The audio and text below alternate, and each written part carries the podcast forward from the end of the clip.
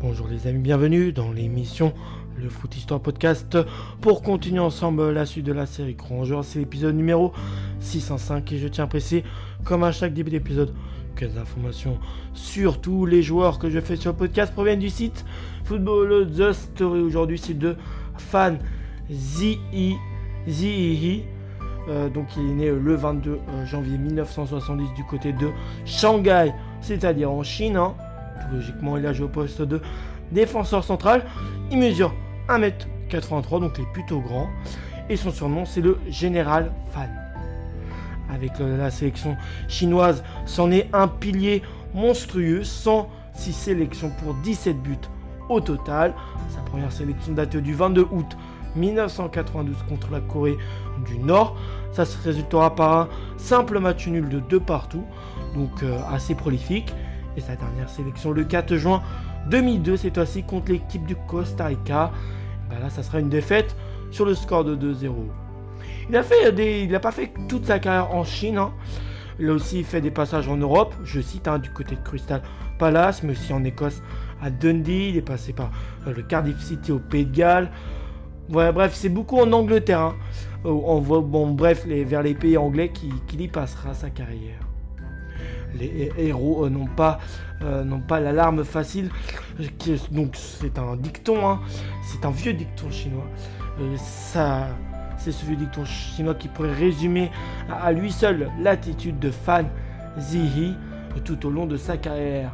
Mais si l'ancien capitaine de la sélection chinoise jouissait effectivement d'un statut de héros dans son pays, c'est-à-dire la Chine, ce n'est pas seulement pour son comportement sur le terrain, lorsqu'il jouait encore le général fan de son surnom, euh, a euh, été euh, international pendant près de 12 ans.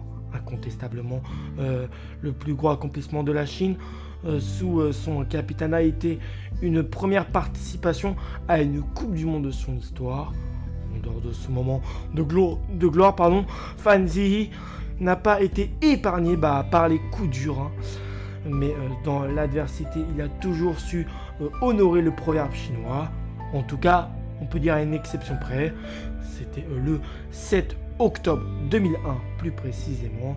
La Chine venait de battre l'Oman 1 but à 0, ce qui lui ouvrait tout grand les portes de Corée-Japon 2002, donc le mondial. hein. Au coup du sifflet final, l'ancien défenseur de Crystal Palace se procure un drapeau chinois, le met sur ses épaules hein, pour fêter euh, et quitte lentement le terrain. À peine arrivé dans les vestiaires, il éclate en sanglots. Euh, Fan n'a rien oublié de la scène. Cette victoire allait bien au-delà du football. Ça, je cite que ce sont ses propres paroles. La Chine était qualifiée pour la Coupe du Monde pour la première fois de son histoire, comme le légendaire Halidae, qui est euh, le meilleur buteur de toute l'histoire du football. Il est iranien, mais je crois que depuis il a été dépassé par, euh, par Ronaldo. Fan Ziyi euh, entre dans l'arène internationale à l'occasion du tournoi de qualification de la zone Asie pour les Jeux Olympiques de Barcelone qui a eu lieu en 1992. Un an plus tard, il participe à ses premiers éliminatoires pour un mondial et bah, connaît sa grande première désillusion lorsque l'équipe d'Irak se qualifie aux dépens des Chinois. Ça, c'est en phase préliminaire. Plus tard, au moment de se lancer dans la course à la qualification pour France 1998, euh, Fan porte le brassard de capitaine. Deuxième tentative, et bah ça se résultera là par un deuxième échec. Mais dans la douleur, une, une consolation, la Chine possède désormais une génération de footballeurs qui est vraiment, vraiment douée euh, et de plus en plus expérimentée. hein. Les échecs, ça sert tout le temps, je vous dirais. Après euh, deux campagnes qualificatives qui sont infructueuses, à quoi il faut ajouter dans l'optique des éliminatoires de la Coupe du Monde 2002 l'arrivée au poste du sélectionneur de Bora Milutinovic. Et les résultats bah, ne s'en font pas attendre. Direct, la Chine remporte 5 de ses 6 premières rencontres de qualif et obtient son billet pour ce mondial. Enfin, dirait-on.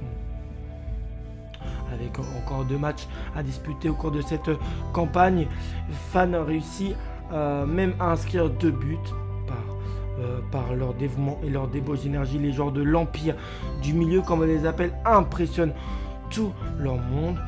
Leur capitaine a la tête la qualification pour la première Coupe du Monde organisée par l'Asie, donc au Japon et en Corée, arrive donc comme une juste récompense, tout comme le prix de joueur de l'année de l'AFC décerné à Fanzi.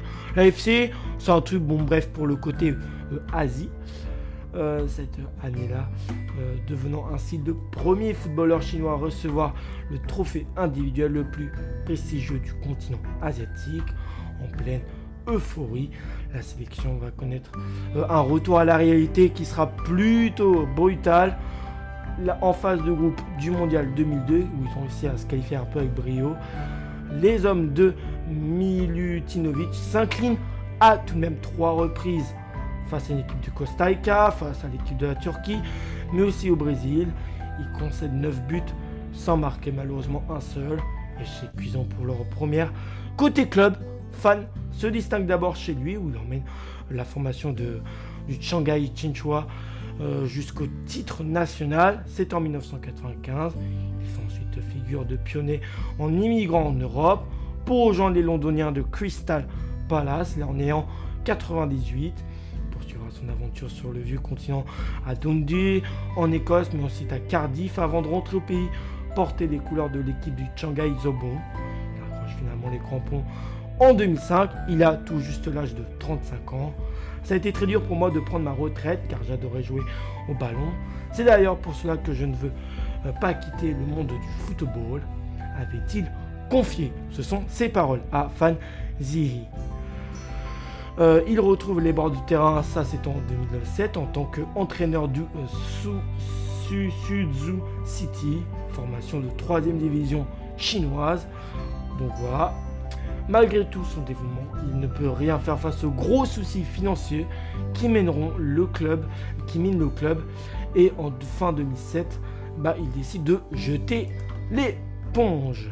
En tout cas pour ce poste.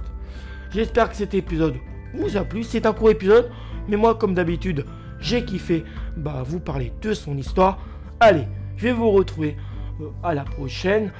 D'ici là, bah, portez-vous bien et Bon, on se retrouve tout simplement pour le prochain numéro. Allez, bye bye